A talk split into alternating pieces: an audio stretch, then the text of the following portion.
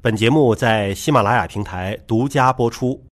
大家好，我是向飞，欢迎大家关注我们今天的直播。今天的直播呢是对话病毒的猎手。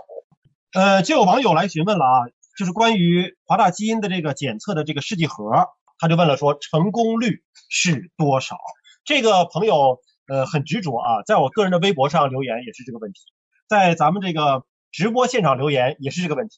发私信给我留言也是这个问题，说我就想知道你们华大的这个检测试剂盒的准确率。但实际上我们看一看啊，这个新型的冠状病毒检测试剂盒，这个是在一月二十六号获得了国家药品监督管理局的一个许可，这也是我们国家首批的许可的这个试剂盒之一了。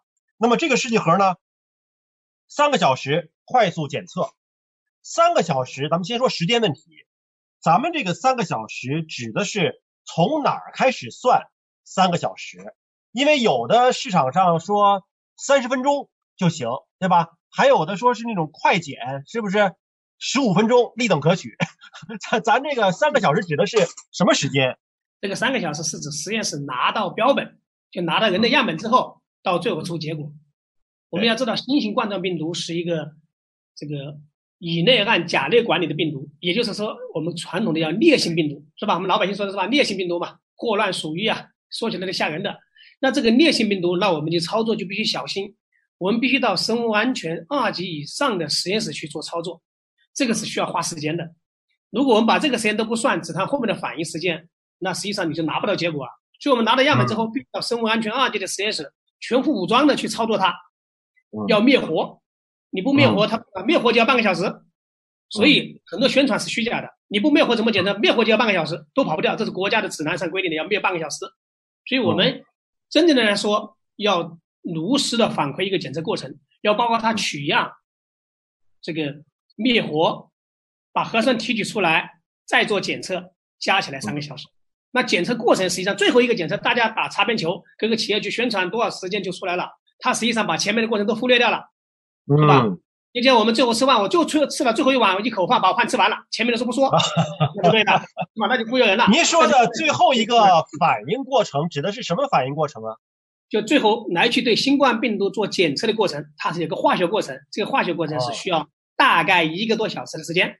嗯嗯嗯，所以我们说的这个三个小时，指的是我实验室收到了样本，从病毒的灭活到核酸的提取，到最后的检测反应。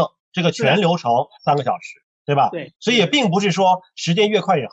好，马上就是准确度的问题，因为我们还提到了一个灵敏度啊，就是临床的标本验证达到每毫升一百个拷贝数，这个是我们在产品说明书上明确写出来的一百个拷贝数。呃，有的呢也是拿到了国家这个批准的一些产品说明书上也是公开的信息，是每毫升一千个拷贝数啊。那是不是人家一千个拷贝数比我们一百个要好啊？这拷贝数什么意思啊？那一千个拷贝数灵敏度，那肯定比一百个要差了。啊，也就刚才讲了，我们咽拭子里面，当我们采个咽拭子里面，为什么说经常咽拭子捡不到呢？当我采的咽拭子里面只有一百个拷贝的时候，你用一千个拷贝灵敏度试剂盒，它就档案阴性了。但你用一百个的就能检测阳性，这也是为什么这期我们经常会出现报道，这个检测阴性，检测八十多阴性。实际上，在国家监管这个政策出台之前呢。很多试剂盒的质量是不达标的，一千个、一千个都有。到现在我们还有五千个的这个试剂盒都有，还有大量漏漏检。所以这个灵敏度呢，是指每毫升的拷贝数越小越好，对吧？这个数字越低，说明病毒的量少，你也能够测得出来，是吧？是的。如果这个数字很大，就说明说病毒量很大了，你才能够测出来。那么这个一毫升一百个拷贝数，可以理解成。每毫升的液体当中有一百个病毒，我就能够测出来，可以这么理解吗？是的，是的，基本上是这样等效的。嗯，啊，那这个还能够做到更小吗？比如说一毫升一个病毒，能不能测出来？可以，技术是完全可以的，但是你需要多少钱？涉及到社会经济成本。我们可以这么讲吧，我们今天我们在市场上用于血液安全筛查的试剂盒，也是用的 PCR 方法。那我们对甲肝。我对乙肝、对丙肝的试剂盒的灵敏度啊，都能达到十个拷贝每毫升。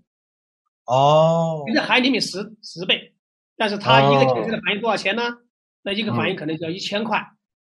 哦，啊涉及到，所以还有一个性价比的问题，是吧？就你如果说灵敏度做到极高，那可能单个的这个价格就比较贵了，是吧？对我们华大基因的有一款产品，我们做这个测序的方法的灵敏度，就可以达到理论上五个拷贝每毫升。哦，每毫升五个病毒就能够测出来，就测出来，它非常灵敏，它已经在我们这次的这个新冠疫情应对中间就用于疑难感染的确诊。包括多次测试阴性，CT 就是阳性的病例确诊。我们在湖北，在这个在武汉，包括在全国各地，大概这样的病例做了不少于大概两千人份吧。做哦，它这个成本高很多了。这一个测试的成本要比我们现在讲的披萨的成本高出一百倍。啊，高一百倍啊，接近一百倍。嗯，哇，就是两个不同的技术通路，对吧？那个应该是用测序的方式来做，是吗？对对对，所以它是能够达到每毫升五个病毒就能够测出来，而我们这个 PCR 的方式是每毫升一百个病毒啊，那价格是差了一百倍，那确实是可能要面对一些疑难杂症的时候，那你用那个是更更划算的，是吧？对对，它基本上价我们看了一下，大概会相差，呃，就成本吧，大概在五十到一百之间吧，你看看这个这个，就是还是个。你说那个。对，呃，指着成本和价格这块是吧？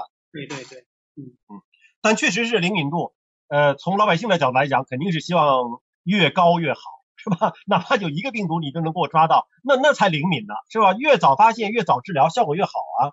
是的。除了灵敏度之外呢？哎，您说。比方吧，这个就我们买车一样的，我们买车有低配和高配，价格就是不一样啊。你要买基本版是吧？和那个确实它会带来的技术的深度和技术的成本是不一样的。嗯，除了灵敏度之外，还有一个指标叫做特异性啊。我看这里的介绍啊，有说明书里面讲说，这个特异性呢是和 SARS 等冠状病毒没有交叉反应。特异性是指什么呢？什么意思？特异性，打个比方嘛，我们跟主持人开个玩笑是吧？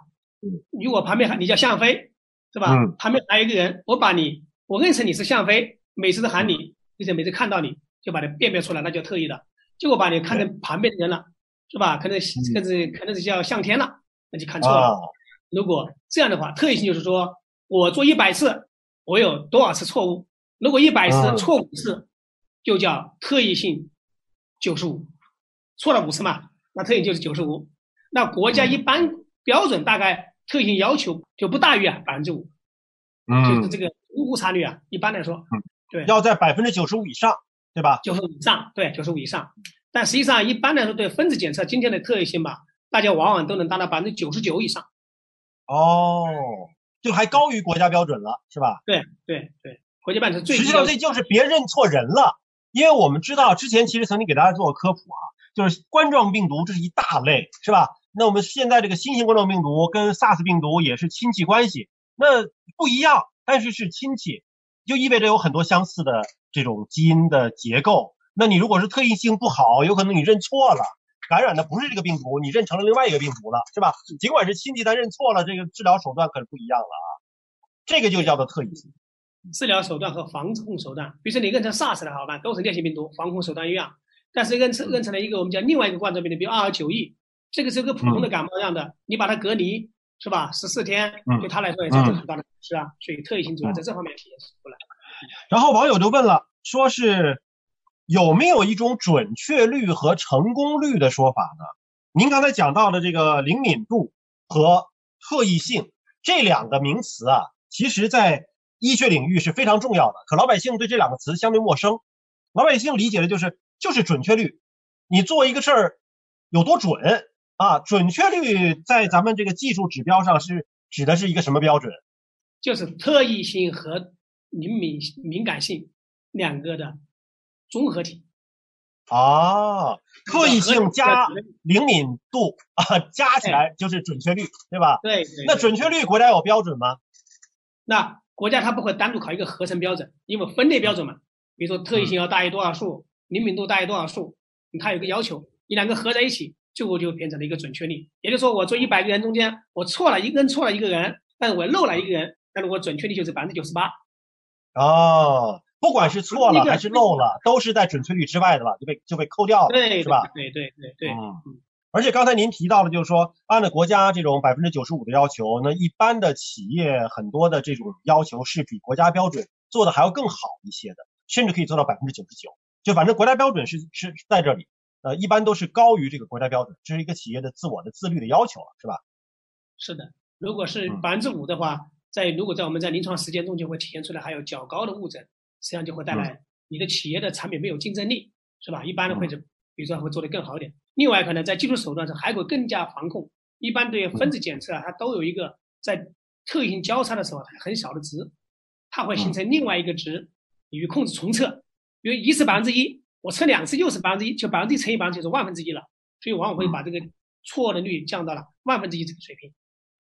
我还想再问一个，也是大家很关注的话题啊，就是试剂盒的研发难度到底大不大？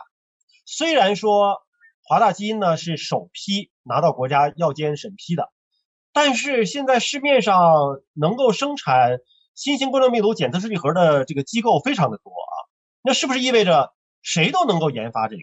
我想知道研发的过程是怎么样的，因为您是带队做这样的科研攻关的啊，呃，而且我看到相关的这个数据呢非常快，七十二个小时初步研发出来了，怎么研发出来的？打个比方。我们今天有多少造汽车的公司？那是多如牛毛啊！每个人都是能自己造车，但造的好车的又有几家？奔驰、宝马，是吧？嗯。大牌企业吧，同样一样的，做这个也是一样的。每个人都说能自己做检测试剂，但做的好的又只有几家。它需要两方面的，第一个，你需要很强的技术积累，你能去做这个事情，是吧？这个设计需要设计。一个好的设计师嘛，设计好的楼它不倒嘛，设计差的楼楼肯定塌了嘛，是吧？一样的道理。